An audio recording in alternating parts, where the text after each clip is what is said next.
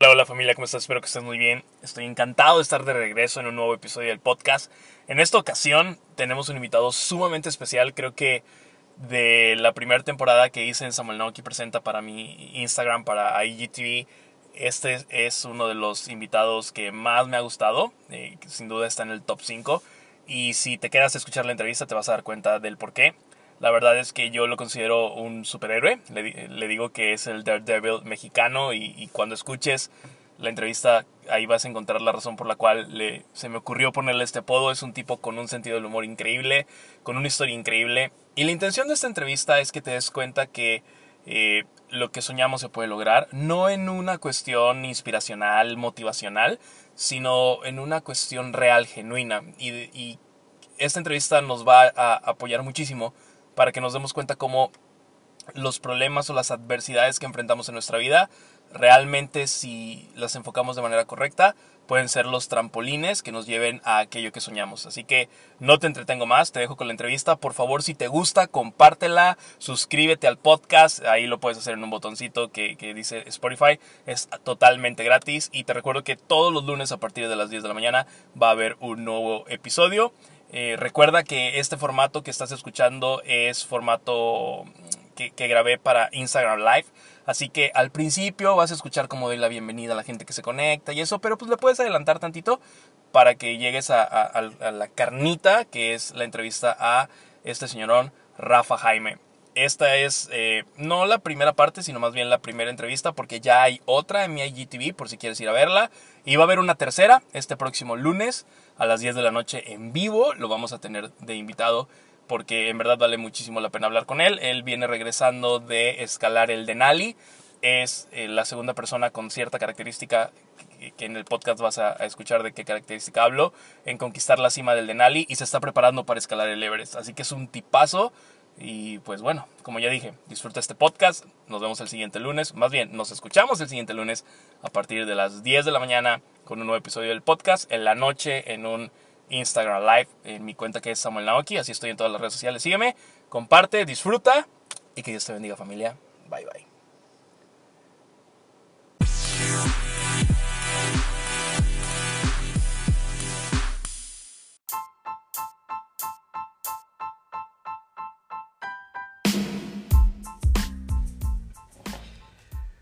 Hola, hola familia, ¿cómo están? Espero que estén muy bien. Bienvenidos a otro Samuel Naoki Presenta o lo que es igual jueves de en vivo. Espero que estén bien. Eh, como siempre, bueno, ya, ya son las 10 según el reloj de la computadora. Así que, pues vamos a esperar a que se vaya conectando la gente. Bienvenidos, bienvenidos. ¿Cómo se escucha? ¿Se escucha bien? ¿Se ve bien? Bienvenida Karen. Bienvenido Alfredo, bienvenido José, Juve, bienvenidos. Eh, ¿Cómo se escucha? ¿Se escucha bien? ¿Se ve bien? Porfa, si me pueden decir, se los voy a agradecer muchísimo. Y pues estoy muy emocionado. Eh, ya por aquí está el invitado del día de hoy. Y, y bueno, hoy en verdad es una joya de invitado no les voy a decir por qué y eso, ahorita que se presente, este, pues verán a qué me refiero. Bienvenido Adrián, entonces pues ya básicamente vamos a darle, estoy esperando a que me mande la invitación para transmitir juntos. y pues como siempre les digo, tráiganse, no sé, lo que vayan a tomar mientras estamos en este live. Y pues, a ver, Rafa, si ya estás por acá, mándamela. Listo. Ok, ok. Se está conectando ya. Rafa. Hola Rafa, ¿cómo estás? ¿Cómo estamos, señor? Encantado de estar aquí contigo. No, hombre, el gusto es mío. A ver, nada más, ahora sí que aquí tú vas a hacer mis ojos. Ahí está perfecto. Ahí está perfecto, hermano. Perfecto. A ver, dame un segundito. Voy a meter mano para subirle al volumen. Ya puse mi manota, pero ahí está perfecto, ¿no? ¿Me escuchas bien? Yo te escucho perfecto, hermano. Yo también te escucho perfecto. Excelente. Pues antes que nada, Rafa, muchas gracias. Estoy encantado de, verte, de conocerte, ya tenía yo la, el privilegio de haber contactado contigo vía telefónica y pues como todos los jueves siempre es, es una emoción personal el tener un invitado, una invitada y, y en esta ocasión para mí eres un héroe de la vida real, la verdad y ahorita la gente sabrá por qué. Y siempre arrancamos con esta pregunta. Y la primera pregunta que te quiero hacer es, ¿quién es Rafa Jaime para todos los que no te conocen? ¿Quién es Rafa Jaime? Un orgulloso mexicano, chaborruco, cabrón, trintón, tengo 32 años, eh, un güey apasionado de la vida, eh, que le encanta explorar el mundo, una persona que se ha aferrado a la vida a, a pesar de que ha vivido diversas circunstancias. Soy, como venía en el flyer, soy sobreviviente dos veces al cáncer, a los 5 y a los 18 años. Yo nací completamente sano, sin embargo, estos dos cánceres lo que hicieron fue arrebatarme mi vista. Y pues bueno, soy una persona que eh, le gusta faltarle el respeto a la vida, que se compromete con lo que hace, que busca nuevos horizontes, que busca dejar huella. Creo que la vida es tripartita, o al menos así es mi vida, vivir, ayudar a vivir y dejar vivir. En resumen, esto es Rafa, soy un norteño y pues abogado, eh, alpinista, a, a conferencista, atleta de alto rendimiento. Súper. A ver, Rafa, cuéntanos un poquito de tu historia, o sea, cómo, cómo se desarrolla tu historia en, en este mundo. Mira, mi historia fácil. Eh, yo soy originario de la ciudad de Salamanca, Guanajuato. Solo nazco allá. Eh, por temas de trabajo de mi padre, venimos a Durango, radicamos aquí en Durango y yo llegué aquí muy pequeño, de meses, y realmente todo mi desarrollo fue aquí en la ciudad de Durango, ¿no? Mi familia es una familia pequeñita, una familia echada para adelante, que le chinga. Eh, siempre te puedo decir que mi familia ha sido eh, un núcleo súper importante que nos ha dado muchos valores, tanto a mí y a mi hermana. Eh, esto, esto del tema del trabajo, del esfuerzo y todo tipo de cosas. Crezco como cualquier niño normal. Desde pequeño siempre fui un chavito súper inquieto, súper pilas, queriendo saltar, brincar, eh, aventurarse, hacer travesuras, un poquito de todo. Sin embargo, cuando estoy chavito, cinco años, tengo un cáncer en mi ojo derecho. Eh, lamentablemente no pudimos salvar el ojo. Pierdo mi ojo derecho a los cinco años, me ponen una prótesis y después de ahí sigue todo normal. Lidio con muchas cosas, por obvias razones, porque pues, es, era evidente que no tenía uno de mis ojos. Eh, temas de bullying, temas, muchas cosas, sin embargo, temas que tuve que afrontar en ese momento. A tus cinco años. A mis cinco años, desde chiquito, desde chavito. Ok. Y, y bueno, pues todo esto que y todas las situaciones que tuve que encarar ah, desde muy niño con, con, la carrilla, con las bromas, con toda esta parte, creo que fue algo que forjó mucho, mucho, mi carácter. Creo que en vez de llorar, de irme a esconder a la falda de mamá, era de, de hazte cargo tú solo. Quizá tenía un papá muy fuerte que decía, cabrón, solucionale usted solo, ¿no? Así fue siempre. Entonces creo que eso me dio muchas herramientas crezco como cualquier otro chavo. Eh, en mi adolescencia, te puedo decir que fui un tipo súper desmadroso. Era un tipo súper gordito que nada que ver con el ejercicio. Sí echaba la cascarita de fútbol, de básquetbol, pero le atoraba al refresco, a la chela, a las papas, a los tacos. Ya te imaginas todo esto, ¿no? Claro. Y pues realmente parecía un rotoplacito, cabrón. ¿Qué edad tenías en ese entonces? Del, de los 12 a los 18. Ok. De hecho, ahí me ponen un apodo que, que entre mi círculo más pequeño de amistades, eh, hasta la fecha me dicen, ¿no? Me, eh, Pericles, una vez me rapo, todo gordito, sale con una playera rayada blanca con negro y dicen, estás pegado el Pericles en el Locos Adams y pum, se me quedó, güey, así, ¿no? un, un, un apodo que se quedó tatuado para siempre en mi vida. ok. Y bueno, eh, sigo creciendo. La verdad, tengo un tema de que tengo un desenfreno con el alcohol, por ahí un poco con las drogas. Eh, me voy de casa a los 16 años vivo una vida de libertinaje y llámale azares del destino, llámale, llámale coincidencias, diosidencias, lo que tú quieras, ¿no? Pero a los 18 años lo que me puso los pies en la tierra fue el otro cáncer que tuve y que tuve que regresar de donde yo vivía para venir con mamá y papá y decirle, estoy muy malo de salud, necesito que me ayuden y a partir de ahí me, me operan, pierdo mi otro ojo, me ponen otra prótesis y de ahí da mi vida 180 grados, un giro de 180 grados y cambia por completo todo. Wow. ¿Y qué cambió? Uh. Salud, por cierto, ¿eh? Aquí estamos también. Tinto, tinto aquí para que se suelte la lengua. No, fíjate que, perdón, nada más un entre paréntesis. El vinito siempre aquí en mi casa, que es tu casa. Gracias. Procuro echarme uno para poder descansar. Ah, muy bien, muy bien. Bueno. Estamos entre amigos, estamos de cuates, toda la comunidad que se está conectando. Saludos a todos, estamos cotorreando. Exacto. Bueno, pues ¿qué cambió de ahí? Cambió todo. Cambió mi perspectiva de vida, aunque suene irónico, me cambió la forma de ver la vida. ¿Por qué? Imagínate, güey. 18 años, te quedas ciego. No habías terminado ni la prepa, güey. Estás parado y dices, ¿qué carajos va a ser de mi vida, güey? ¿Sí? No sé hacer nada. Estoy viviendo con mamá y papá. Y luego, cuando mamá y papá ya no estén aquí, cuando mi hermana haga su vida con su familia, sea, ¿cómo voy a solucionar lo que me toca enfrentar a mí, ¿no? Claro. Entonces era esto y luego muchas incógnitas de, a ver, ¿qué puede hacer una persona ciega? ¿Qué no puede hacer? Eh, te metes entre muchos fetiches o, arquetipos, el arquetipo del ciego que es la persona que, todo el tiempo está tocando algo, que está encogida, que, es tímida, este, que no puede hacer mucho. Entonces, yo desde ese momento en el que adopto la condición de ciego, digo, mi vida va a estar limitada para siempre, ¿no?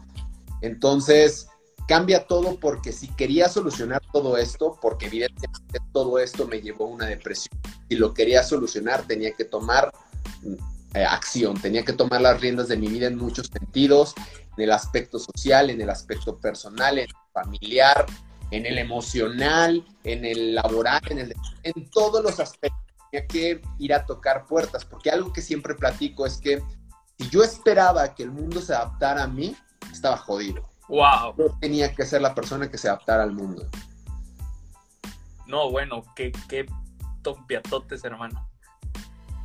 Pues eh, fíjate que sí, y, lo, que sacó esa determinación fue el hecho de decir, mi primera opción es quedarme y estarme aquí chillando y autocompadeciéndome y victimizando y esperar que alguien me solucione la vida, pero esto último difícilmente iba a pasar, que alguien me solucionara la vida. Número dos, es que saliera y a pesar de los chingazos que da la vida, a pesar de las adversidades, vayas y busques oportunidades afuera. ¿Con qué? Con lo que tienes y con lo que eres. No hay más. Wow. Fíjate, cuando yo, me considero, y siempre lo digo, un creador de contenido, y siempre cuando alguien comienza a crear algo o a iniciar algo, los expertos te dicen, busca tu, tu diferenciador, ¿no? ¿Qué te hace diferente a los demás y todo ese cotorreo? Y basado en eso, te quiero preguntar, eh, ¿cómo ha sido este diferenciador para ti? O sea, el hecho de no poder ver. No, ser el ciego. ¿Cómo ha sido la vida diferente para ti a través de esto? Ser el ciego más guapo de México, Samuel. no, no. Además de. no, te creas, no. Es, pura broma. No, mi diferenciador creo que ha sido abrir eh, ser punta de flecha, abrir, abrir, brecha, eh, romper paradigmas. Creo que ese ha sido mi diferenciador totalmente. El hecho de, tocar puertas, de, hacer mexicanadas para adaptarme a algo, para, para expandir algo, para comunicar algo, ¿no? Eh, mi diferenciador siempre ha sido el tomar las cosas con mucha ligereza, trabajar todos los días la resiliencia, entender lo que eres y salir y estar con los demás y topetearte con, con los demás de uno a uno. No ciego contra ciego. Rafa con el mundo. Rafa siendo competitivo con cualquier persona afuera. Eso lo, ese ha sido mi diferenciador, que a mí no, no me etiqueta el ser ciego. El ser ciego es algo que está aquí adjudicado en mi vida y es, es, es algo que no puedo quitar de mi historia. Sin embargo, creo que con esto eh, he podido asumir una actitud totalmente diferente y que se va a escuchar raro, pero muchas personas hasta les da miedo enfrentarse con alguien, perdón por la expresión, no quiero que suene egocéntrico, pero que tiene los huevos para enfrentarse a la vida y no le tiene miedo a nada. Y te quiero hacer una pregunta. ¿En algún momento, antes de decidir optar por esta actitud, sentiste que la vida te la había jugado, que te la había aplicado? O sea, que, te sentiste como la víctima. Sí, por supuesto. Sí, sí, sí. De, hecho, me preguntaba que, porque a mí y, muchas veces me pregunté si valía la pena vivir bajo estas circunstancias y no sé, me, pregunté muchas cosas. O sea, no te puedo decir que desde el momento en que me quedo ciego digo, va, voy a tomar las riendas de mi vida. Fue un proceso, ¿no? Fue un proceso, pero muchos de esos días yo me levantaba y hacía las cosas por inercia. Pero en el fondo yo estaba triste, en el fondo yo estaba molesto, en el fondo nada, nada. En el fondo decía, ahorita está cool, ahorita está padre porque tengo a mis padres conmigo y porque tengo a mis amigos. Pero ¿qué pasa cuando cada persona evoluciona en su proceso de vida vaya adquiriendo nuevas responsabilidades, yo voy a ser la persona que sobra. Entonces, ahí me daba miedo, ahí estaba y decía, no es justo como me ha tratado la vida. Y, y, digo, una vez cáncer, órale, dos, todas, ¿no? Entonces, sí, claro. yo estaba muy resentido con la vida. ¿Y en qué momento dijiste, sabes qué? A la goma voy a dejar de ser la víctima y me voy a poner pilas. En el momento que empecé a explorar y me di cuenta que realmente no era nada diferente en mi vida. En el momento en que me empecé a conocer personas y empecé a seleccionar de mejor forma las personas que estaban cerca de mi vida y vi que me podían nutrir y que, repito, no había ninguna diferencia en cómo me iba a desenvolver en la vida y las posibilidades que podía tener en la vida. Ahora, Rafa, yo sé que suena muy padre y, y y estoy muy impresionado y cuando hablé contigo por teléfono la primera vez, que aquí quiero agradecer a Ana Pau eh, Martín, que es la madrina de los jueves de vivo, ella fue la primera invitada y a través de ella yo te conocí, yo te vi en un en vivo con ella. Ya, claro. Y te digo, cuando platicamos tú y yo por teléfono, te digo, quedé muy impactado, pero también es real que eh, no siempre actuamos así. En tu caso, por ejemplo, perdiste la vista hay a lo mejor alguien aquí que, esté conectado con nosotros que dicen, sabes que a mí la vida me la aplicó porque perdí a mis papás demasiado joven o porque perdí X o Y, incluso cosas que, que pueden ser un trabajo, una posibilidad, una posición, etc. Entonces, mientras estabas en el ojo de la tormenta, la gente a tu alrededor, ¿qué te decía? ¿Te animaba? ¿Cómo lidiabas con esa parte? No, mira, como te digo, fueron procesos, fueron procesos difíciles. Imagínate que en el primer momento que yo llego a mi casa, a mí me operan en Guadalajara un jueves, yo regreso un sábado a Durango cuando llego a mi casa me están esperando mi papá, mi hermana, mi sobrino y algunos amigos. Ok. Llego a mi casa y todo es un silencio sepulcral. Nada más llegan, me abrazan, qué bueno que estás bien, pero todos estaban callados, desencajados, no sabían ni qué decir. Ok. ese día lo tengo muy presente. Al día siguiente, con mis padres era igual. Mis papás estaban hechos pedazos porque hasta cierto punto ellos se sentían culpables de todo lo que eh, me había pasado cuando no lo tenían, no tenían ninguna culpa. Ellos estaban asustados por lo que iba a ser de mí en adelante. Entonces, digamos que el ambiente en casa era, era, era como gris. Mis amigos, bueno, bueno, en, un entre paréntesis también entre mis amigos y mi familia. En ese momento yo estaba saliendo con alguien. Prácticamente. ¿Saliendo de que ya eran novios o saliendo de conocerse? No, éramos amigobios. Ok, ok, entiendo, entiendo. ¿Sí? Sí, sí. Imagínate que me operan y el día que me operan, yo, yo creo que me levanto de la anestesia como si estuviera un poco borracho, le pregunto a mi mamá, oye, fulanita me mandó un mensaje, no. Y para el siguiente, fulanita me mandó un mensaje en el celular, me llamó, no. Y esta persona desapareció de mi vida. Entonces, para mí fue un balde de agua como decir, madres, las personas se van a alejar de mí porque estoy ciego, porque a lo mejor les doy asco, porque a lo mejor no vale la pena estar conmigo, porque a lo mejor soy un estorbo.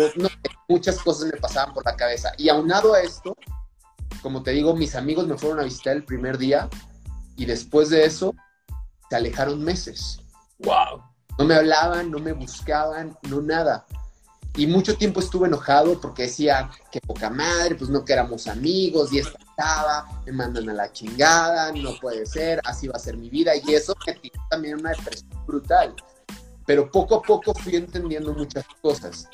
Cuando yo empezaba a salir a la calle, yo me di cuenta que las personas tenían un pavor en tratarme, en, hablarme, porque decían, ay, ¿cómo le hablo? Y, me pongo nervioso si le hablo al. O, ay, ¿qué le vaya a decir que no lo vaya a ofender?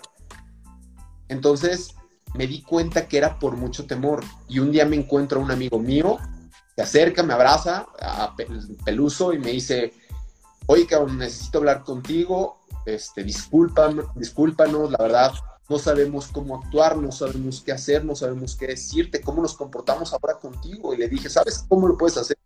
Igual que siempre, cabrón, porque soy la misma persona.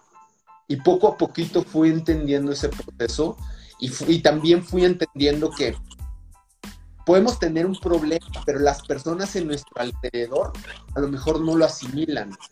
Y a veces nos sentimos hasta agredidos porque los demás no entienden lo que nos está molestando, lo que nos está quejando. Pero si quieres también que eso se solucione, creo que es bien importante comunicarlo, hablarlo. Yo en ese momento y decía, no, qué poca madre los demás, váyanse a la fregada, no, no son mis amigos, no lo fueron, y estaba equivocado. Era un tema de comunicación que nos faltaba a los dos, ¿no? ¿Y quién, quiénes dieron el primer paso? A ver, quiero plantear bien esta pregunta. ¿Quién, ¿Quién dio el primer paso hacia un cambio de actitud? ¿Fuiste primero tú o empezó en tu casa o empezó con tus amigos? O sea, ¿cómo se dio esto? Fue poco a poco, creo que sí me costó eh, lo tuve que hacer yo, perdón. Lo tuve que hacer yo porque, te repito, en mi casa las condiciones estaban totalmente de silencio sepulcrales y dije, oye, yo estoy tratando de echarle ganas para llegar a la casa y que todo esté así como con un ambiente bien bajo, vibrando todo bien bajo. No, vamos a echarle ganas. ¿Cuál es la mejor forma en que mis papás levanten pilas y que estén más tranquilos? Que vean que le estoy chingando y que, que le estoy dando madrazos a la vida, ¿no? Que estoy saliendo y que no me da miedo vivir en esta circunstancia. Y, por ende también con mis amigos fue igual, ¿no? Cuando me topo a mi amigo que a Peluso, eh, digo, oiga, las cosas no cambian y a partir de ahí nos juntamos mis amigos y fue esta actitud de decirles, señores, trátenme igual que siempre, con la carrilla, con el humor, como nos podíamos, como nos llevábamos, todo normal. Entonces, creo que tuve que dar ese primer paso, decir, levantar la mano, decir, aquí no pasa nada, me acepto, que esta es la premisa más importante, me acepto quién soy. Y si yo me acepto, espero que tú me aceptes. Y ya en ese momento, ¿qué edad tenías? 18, o sea, fueron la primera etapa de los primeros seis meses, yo creo. Ok. Entonces, llegas a ese punto, dices, güey, me acepto como soy, sigo siendo yo, que creo que es una de las lecciones más poderosas que nos estás compartiendo en este momento. y entonces ¿qué sigue? O sea, ok, ya, estoy chido, le voy a dar para adelante, ¿qué hiciste? Estoy chido entre comillas, porque te digo, llevaba la parte social más o menos bien, pero cuando me ponía a pensar de mi futuro decía, madres, pues de qué voy a vivir, qué voy a hacer, hacia dónde voy a ir. Y buscando terapias ocupacionales, me meto a hacer un poco de deporte, eh, busco hacer cualquier otro tipo de actividad, seguir estudiando. Y ahí me di cuenta que podían haber posibilidades en algunas cosas. En el deporte que encontraba, como posibilidad de encontrar a mi psicólogo. La oportunidad de depurar emociones y pensamientos a la hora de mantener mi cuerpo y mi mente ocupada. Entonces, me clavé en el deporte porque las endorfinas, la energía, todo lo que implicaba estar practicando un deporte, a mí me ponía super pilas. Número dos, seguirme preparando y, conociendo personas me ampliaba un poco la visión de vida y de lo que podía hacer. Entonces fue un proceso de poco a poco, poco a poco, poco, pero creo que estas circunstancias se fueron dando afuera, afuera, afuera, afuera, con los amigos, en una fiesta, que si ya ibas a cierta conferencia, que si ibas a X lugar a correr, empezabas a conocer gente nueva y creo que una de las mejores formas para emplear tus posibilidades de vida es crear lazos con otras personas. Wow. Fíjate que hace unos días yo subí un video a mi IGTV que justamente decía eso, cuidar con quién nos asociamos en todo sentido, desde una relación de amistad hasta una relación de negocios, eh, de pareja, etcétera, ¿no? Y creo que, que, es, lo que dices es muy cierto. La gente con la que nos rodeamos sí puede ser un diferenciador o, o un catalizador de qué tan lejos podemos llegar o de qué tanto eh, nos hundimos. Ahora, te quiero hacer una pregunta y, y, sé que me vas a responder porque me lo dijiste por teléfono, pero para que todo el mundo tenga este, esta dicha de escucharte, ¿qué has perdido y qué has ganado a raíz de haber perdido la vista? ¿Qué he perdido? Mira, creo que no quiero sonar como el super positivo y la fregada, pero creo que no he perdido nada. Simple y sencillamente me tocó cambiar de, camino.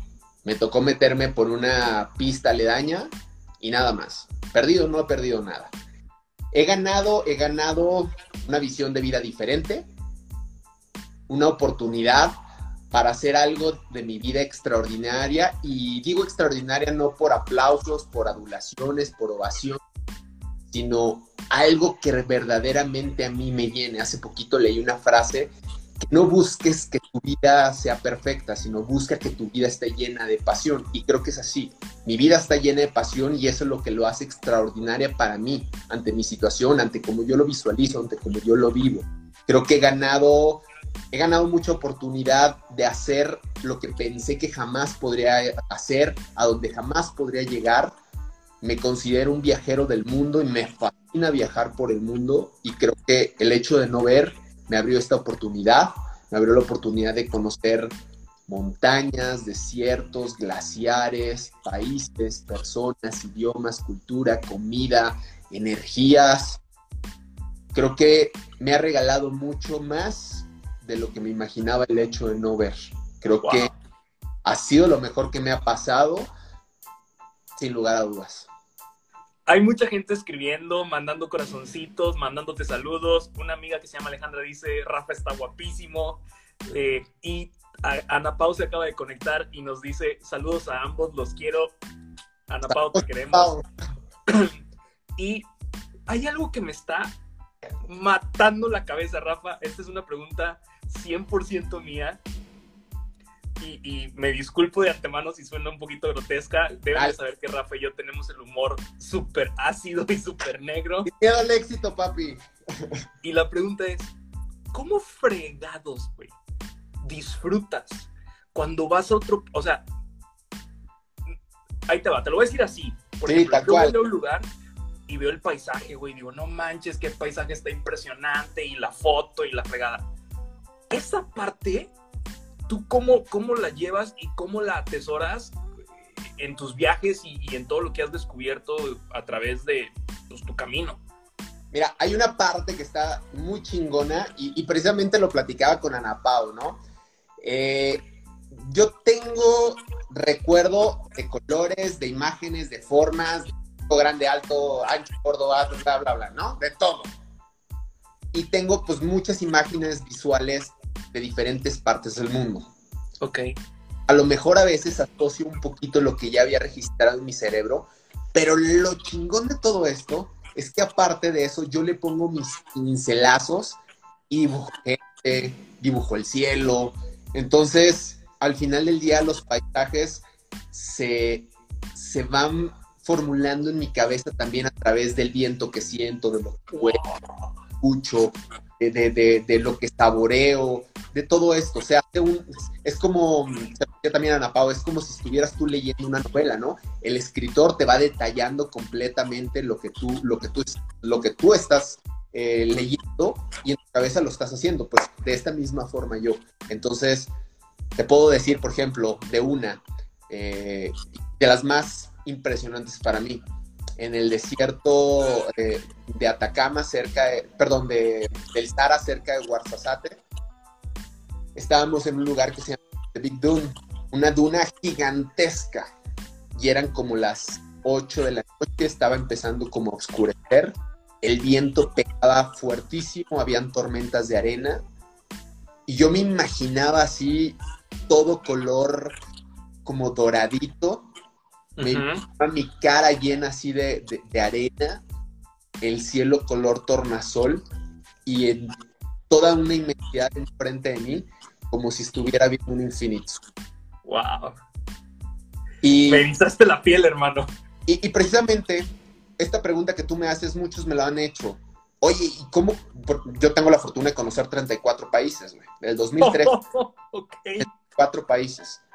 Y me preguntan, Rafa, pero ¿por qué te gusta viajar o qué onda si no puedes ver las maravillas del mundo?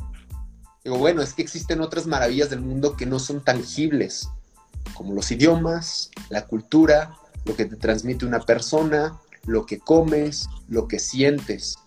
Cada lugar tiene una vibración bien diferente, bien, bien diferente. Y entre todas estas te puedo platicar que me he perdido en Marruecos, que me perdí en París, que me he perdido en un chorro de lugares andando yo solo, pero esto es lo que lo hace divertido.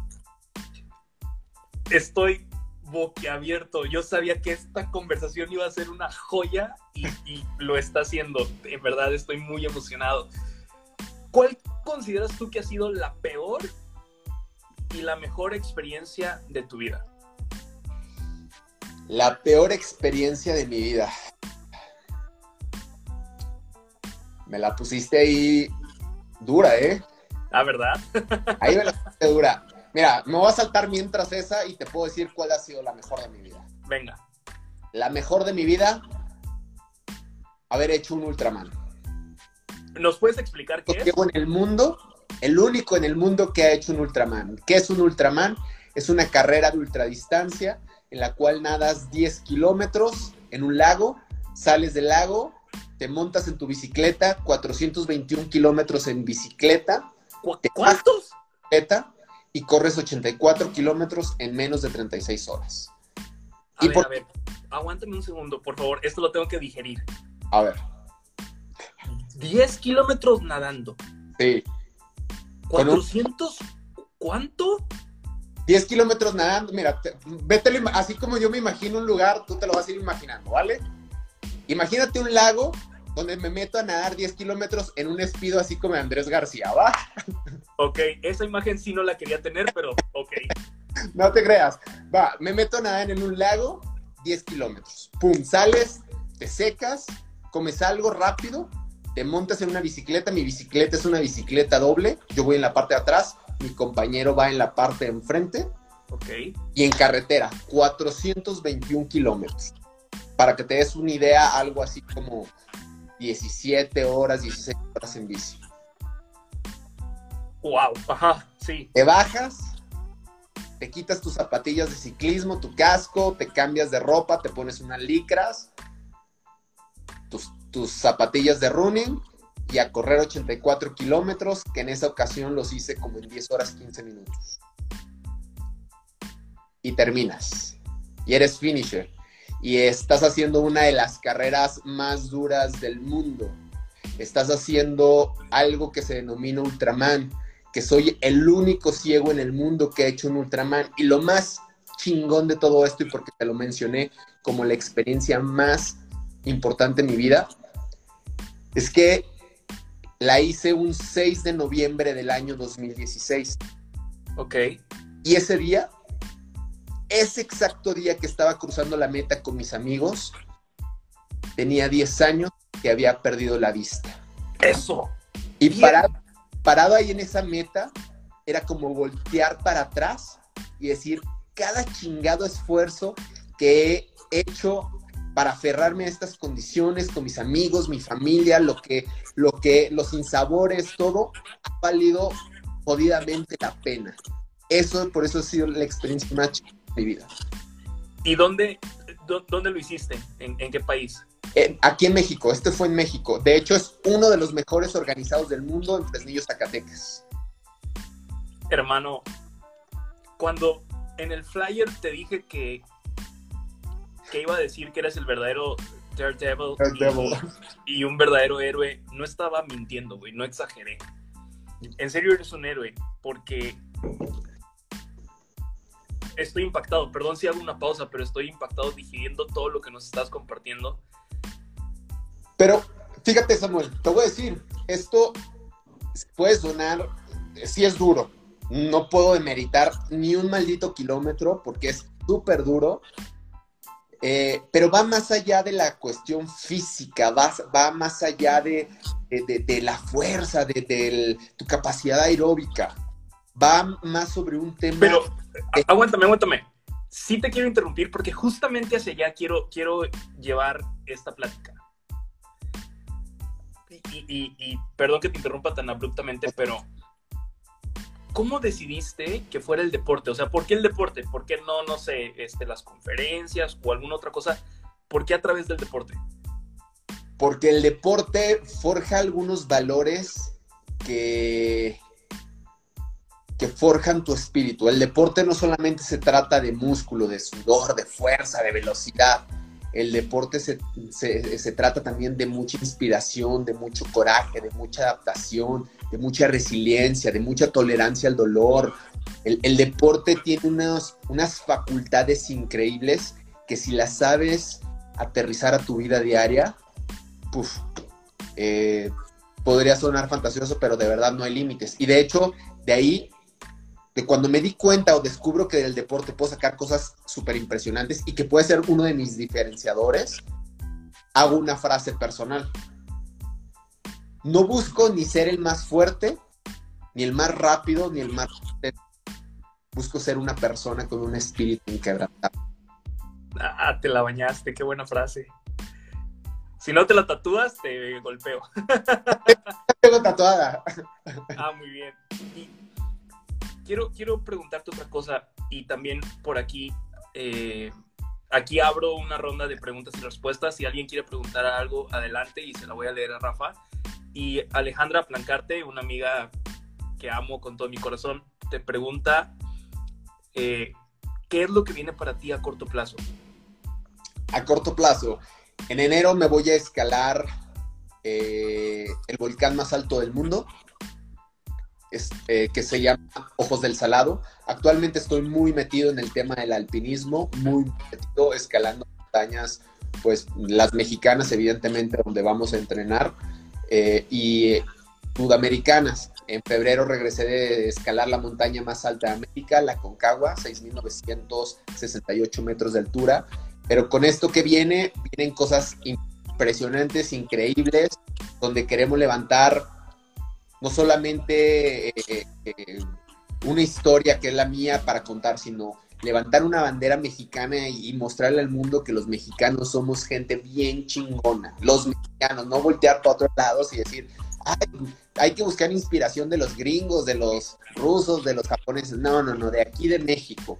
Y pues bueno, en enero estaremos eh, eh, escalando ese volcán, el más alto del mundo, que se llama Salado, y estamos construyendo un camino que se llama el Seven Summit, que subir la montaña más alta de cada continente con miras evidentemente en dos años al Everest. Wow. Ahora, esta pregunta te la, te la hago yo y es, ¿cómo alimentas esta mentalidad? Porque yo así entiendo la vida. Todo lo que ocurre afuera de nosotros, o sea, el Ultraman, esta hambre de escalar y de lograr metas, de no rendirte ante la vida, yo siento que todo esto viene de nuestra mentalidad, ¿no? ¿Cómo alimentas tú tu mentalidad? ¿Cómo, sí, tal cual, cómo alimentas tu mente? Parte de dos cosas bien importantes, de la disciplina y del miedo. Ok. De la disciplina porque no todos los días nos levantamos motivados, inspirados. Claro. Y lo único que nos puede sacar a flote es la disciplina. Es la determinación y la disciplina para estar bien comprometido con tus sueños, con tu pasión y con lo que quieres hacer de tu vida. Eso es. Y cuando, repito, cuando no existe esa motivación y cuando no existe esa inspiración, lo que sí existe, lo que sí puede existir es la determinación y la disciplina. Y número dos, lo que forja mucho mi mentalidad para intentar, porque sería una, una falacia decir que todos los días ando super pilas, como todos, tengo mis bajones, pero lo que todos los días me determina a estar empujando para enfrente es el miedo. El miedo a no ser nada de mi vida. El miedo a no poder homenajear a mis padres ahora que están vivos. Que vean que su hijo está fuera, está rompiendo y que ha valido la pena todo el esfuerzo y todo el sacrificio que hicieron para mantenerme con vida. El miedo de no trascender. El miedo de no poder llegar a ese mundo o a ese estilo de vida que he visualizado durante muchos años. Te pregunta Alfredo Durón, ¿tienes actualmente algo a lo que le tengas mucho miedo? Mm, es que no, no, de verdad, puede sonar como egocéntrico, pero no, realmente no. No, no, no, algo así que digas, uff, ¿cuánto miedo le tengo? No. No, eh, trato de no, no ponerme como, o sea, los miedos que te acabo de platicar, pero más allá de miedo de, sí, me da miedo subirme a esta montaña, sí, me da miedo hacer esto, sí, me da miedo tomar esta decisión, no. Ahora, esto es ahorita, o sea, esto yo te lo pregunto ya, esto es ahorita que, que evidentemente ya has escalado, ya hiciste el Ultraman, o sea, ya atravesaste esa barrera, ¿no? Vamos a decirlo así, que honestamente y a través de lo que nos estás diciendo, creo que es una barrera para ti y para cualquier persona que se atreviera a escalar o hacer el Ultraman o un Ironman o lo que sea. Pero previo a hacerlo por primera vez, ¿tenías algo de miedo? ¿Algo de duda, temor o algo así? Claro, te da el miedo de, por ejemplo, de, terminar la carrera, te da el miedo de, de, qué va a ser, ¿no? Por ejemplo, la primera vez que, que yo subí una montaña fue el Pico de Orizaba, fue mi primer montaña, la montaña más alta de México. Y cuando estaba embarcado en el glaciar en la última etapa a más de 5.000 metros de altura, y me di cuenta dónde estaba parado y la complejidad de dónde estaba, y decía, ¿qué carajos estoy Yo llegué a esta montaña porque una de mis exnovias era montañista y me invitó, y pues, ¿tú crees que me le iba a rajar a la novia? Para nada. Pero cuando yo estaba embarcado y estaba metido en el glaciar, decía, ¿qué carajos estoy haciendo aquí? Y me dio, sí me dio algo de miedo, es decir, tengo que ser muy cuidadoso con las decisiones que tomo aquí y dejarme guiar por mis amigos, quien iba en ese momento por Axel y por Isabel, que, que, era mi exnovia. ¿sí? Déjate guiar por ellos, que ellos son los expertos en esto. Y, y no sé, me imaginaba, me platicaban, Rafa, no camines dos pasos a tu derecha porque hay un barranco. Y yo, me ponía, paralizaba, decía, qué bueno que no lo puedo ver, cabrón, ¿no? pero creo que son como esos miedos momentáneos que te relajas y entiendes que el miedo no sirve mucho a la hora que estás en acción, porque el miedo te puede llevar por una milésima de segundo a tomar una mala decisión y todo se jodió. Wow este en vivo hasta yo lo voy a ver después, mano, porque hay unas lecciones impresionantes. Eh, nos mandaron algunas preguntas y te las quiero plantear independientemente de las que están haciendo aquí en el en vivo. Vale. Saludcita. Y es, ¿qué consejo le das a las personas? A ver, ¿qué consejo le das a las personas que tienen que compartir el espacio con alguien que tiene alguna discapacidad, ¿consideras que se le debe tratar diferente o como si nada hubiera pasado?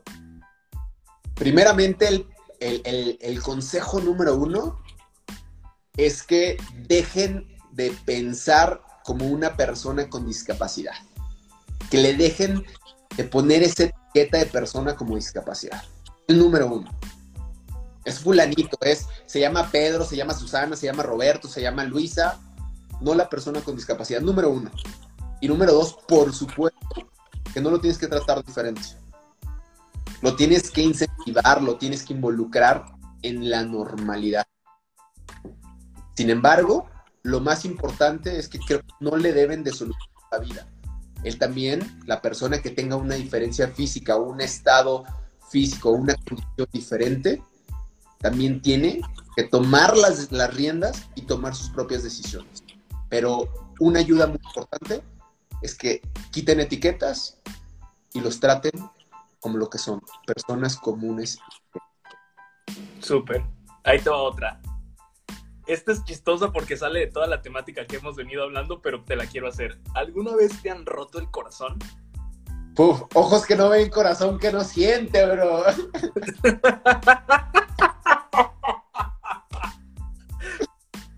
por supuesto, por supuesto que me han roto el corazón. Sí, claro. Y, pero fíjate, más que, más que pensar que me han roto el corazón, creo que pues sí me ha quedado alguien que he querido brutal, que puedo, la verdad puedo decir, hablando en relaciones de pareja, que puedo decir que todas, todas, todas las niñas con las que me ha tocado compartir meses, años, han sido unas preciosuras de niña que cada una ha tenido cosas increíbles y que hay, hay veces que me ha dolido brutal terminar con una relación. Más que el corazón me ha dolido brutal y quedo así como cojeando y pero, pero sí, sí, sí, sí. Y, aparte, debo, debo de, decirlo, soy un cabrón que, que, se involucra mucho emocionalmente. Entonces, a veces, eh, a pesar de que a la hora de los rompimientos o de, o de separaciones de relaciones, y digo de ser relaciones en todos los sentidos, eh, relaciones humanas, vaya, soy frío a la hora de cortar, pero siempre me, me pesa bastante en lo interior. Wow.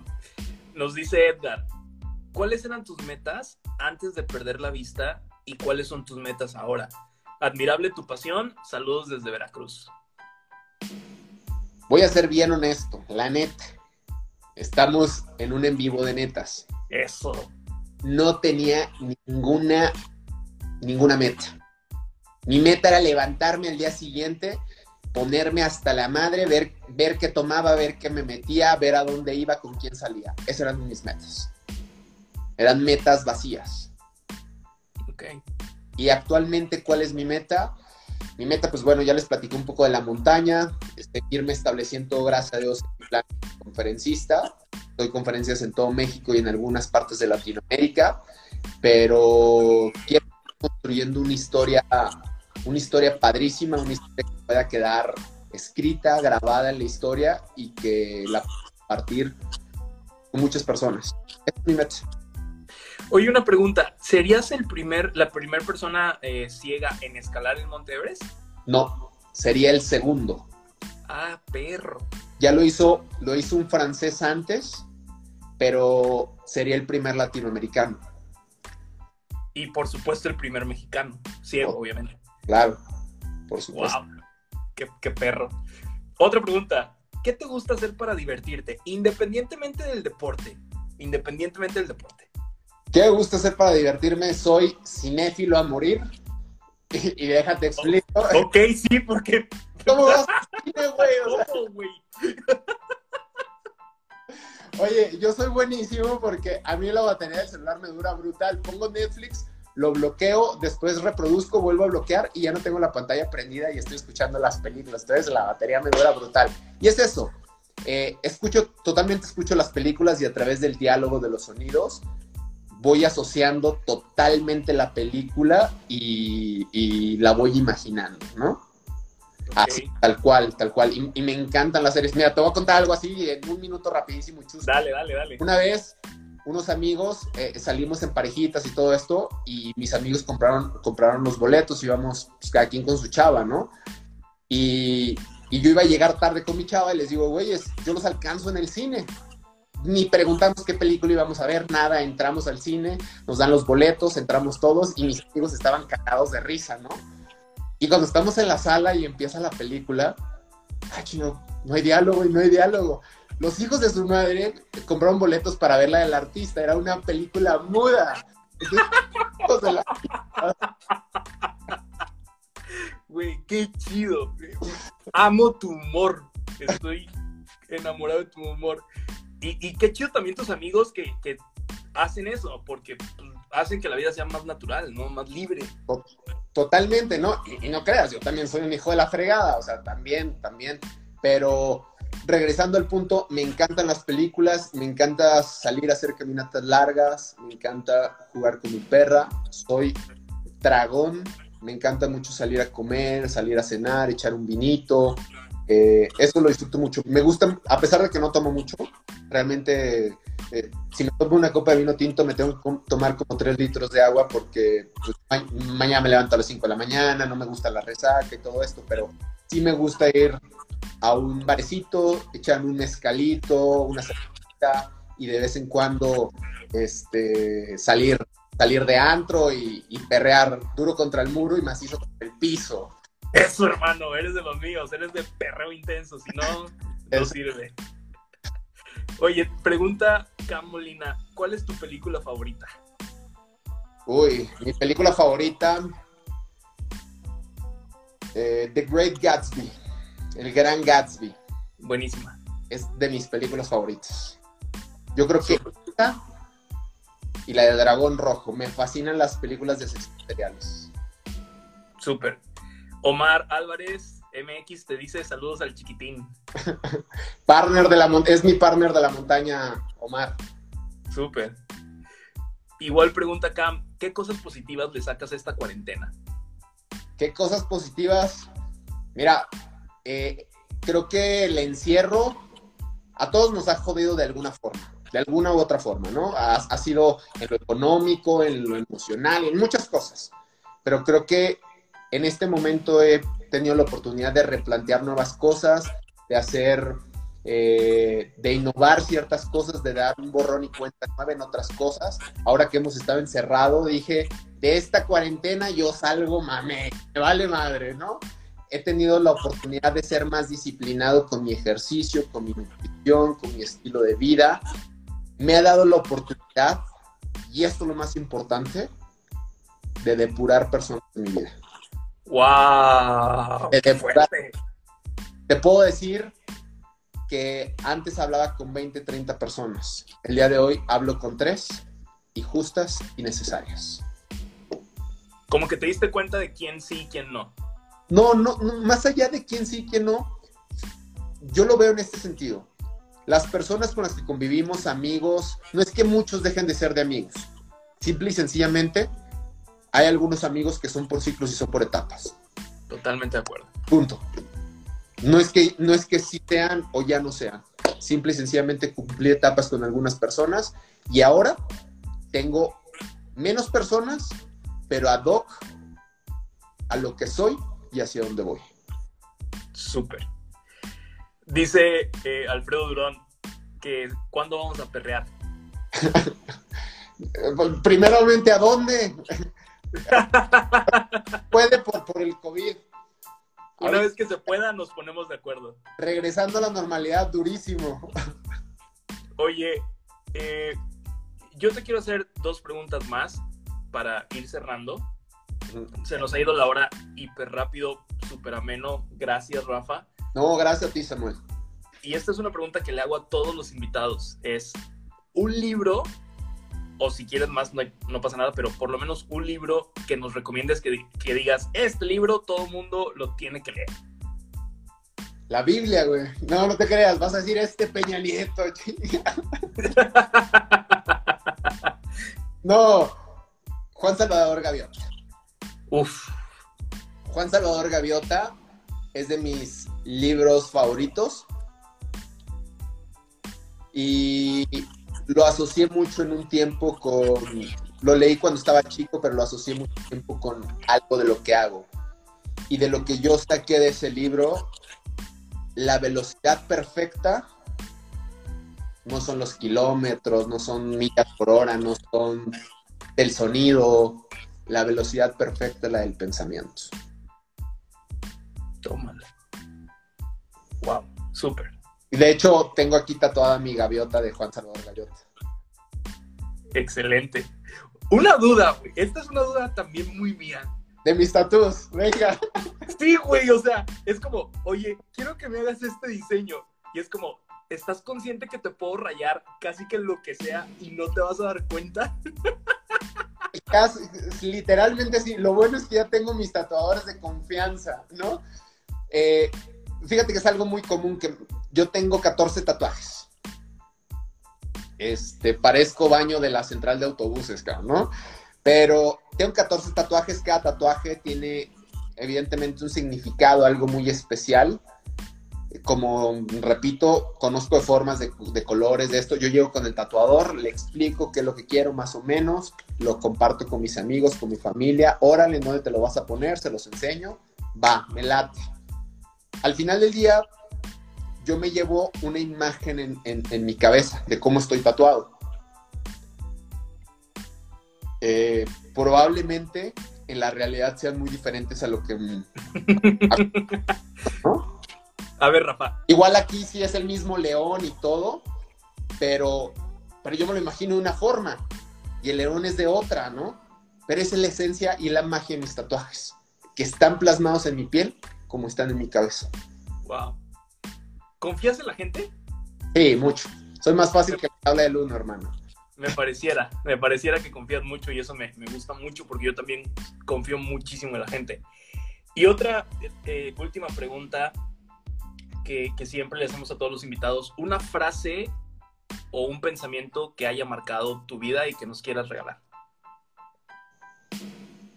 Conocí un, un ultramaratonista en Chile, un, un, viejo lobo de mar de, de, en el tema del running de ultradistancia.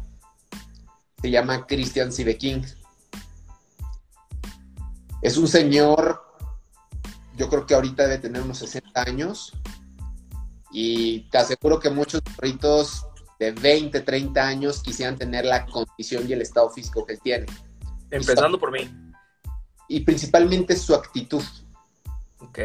Y recuerdo mucho que cuando estábamos en el desierto de Atacama, estuvimos corriendo cinco días en el desierto de Atacama, en Chile. Ok. Y una vez, cuando estábamos platicando y que la edad y todo esto, una frase que me encantó y es como quiero vivir hasta el día que me toque morir. Quiero morir joven, lo más viejo que pueda. La juventud está en la en la energía, en el estado mental y en el estado emocional. No en las cicatrices, no en las arrugas, no en los años. Wow. Qué padre. Estoy de acuerdo. Rafa, ha sido una cosa deliciosa. Por aquí dice Alfredo, Rafa, qué chingón humor tienes, es bueno y me identifico, jajaja. Ja, ja. Nos dice Alejandro Murillo, saludos desde Salvatierra, Guanajuato, México, saludos. Por ahí estaba dando conferencia. Y Carlita Esca, Escalón pregunta, ¿qué me recomiendas para motivarme a hacer diferentes las cosas?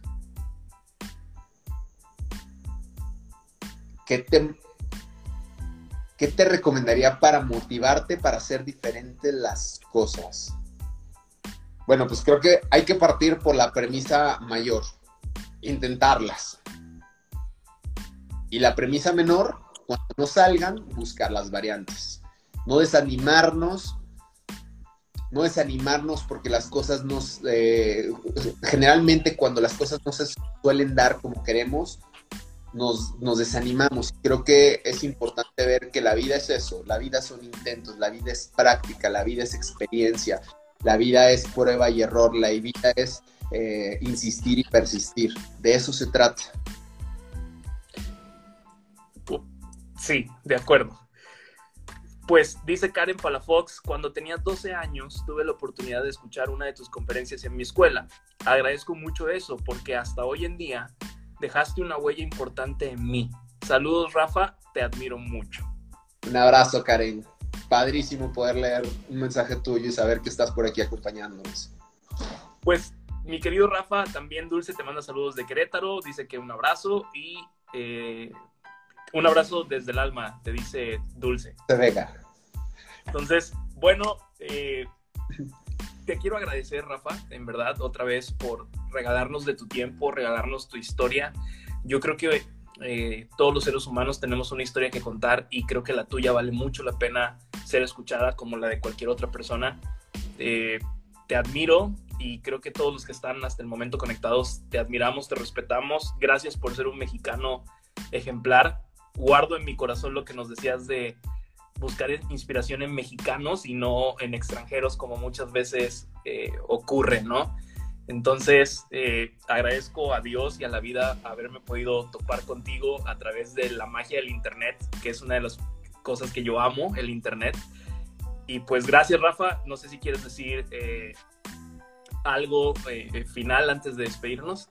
No, pues realmente agradecerte. Yo estoy encantado de haber llevado esta plática contigo, de, que la lleváramos de esta manera, tranquila, relajada, entre amigos y que, que que lo que hemos podido platicar haya dejado a las personas, no en, no en un tema de motivación, de inspiración, que se lleven una reflexión para su vida, que esto no es, lo que yo soy no es motivo de admiración por mi condición de ciego. Si me llegan a admirar o sienten algo de respeto por mí, que sea por un tema de actitud, que sea por un tema de encarar la vida, porque sea un por tema de de cómo actúa ante la vida, no por un tema de condición. Eh, lo único que quiero agradecer a todas las personas que estuvieron con nosotros, que nos estuvieron acompañando, que se estuvieron echando por ahí cervecita, un agüita, un vinito, lo que sea. Gracias por dejarme entrar en sus casas, de verdad de corazón les agradezco. Pues aquí en Instagram y, y, a través también de ti, de todas las personas que nos sigan, estaré compartiendo pues todas estas locuras, todas estas dañas que si bien es para construir una vida extraordinaria a nivel personal, es también porque quiero que esta huella, esta historia se quede plasmada en la historia de México para seguir repitiendo, como lo dijo un personaje importante, que no nos imaginemos cosas chingonas, que hagamos las cosas chingonas y que nos creamos, nos creemos que los mexicanos somos cabrones fuera, que somos malos buenos y que vale la pena aferrarnos pese a las circunstancias que vivir. Excelente, Rafa. A todos los que están aquí, como siempre les digo, el en vivo queda eh, guardado, nos queda menos de un minuto, pero el en vivo queda guardado para que puedan compartirlo con quien quieran en sus redes sociales. El libro que nos recomendó Rafa lo voy a poner eh, en las historias terminando esto, también para que lo puedan ir a checar. Gracias a todos los que se conectaron y nos vemos el próximo jueves a las 10 de la noche con otro invitado o invitada. Que Dios los bendiga mucho. De nueva cuenta, gracias Rafa. Que esté muy bien. Bye bye.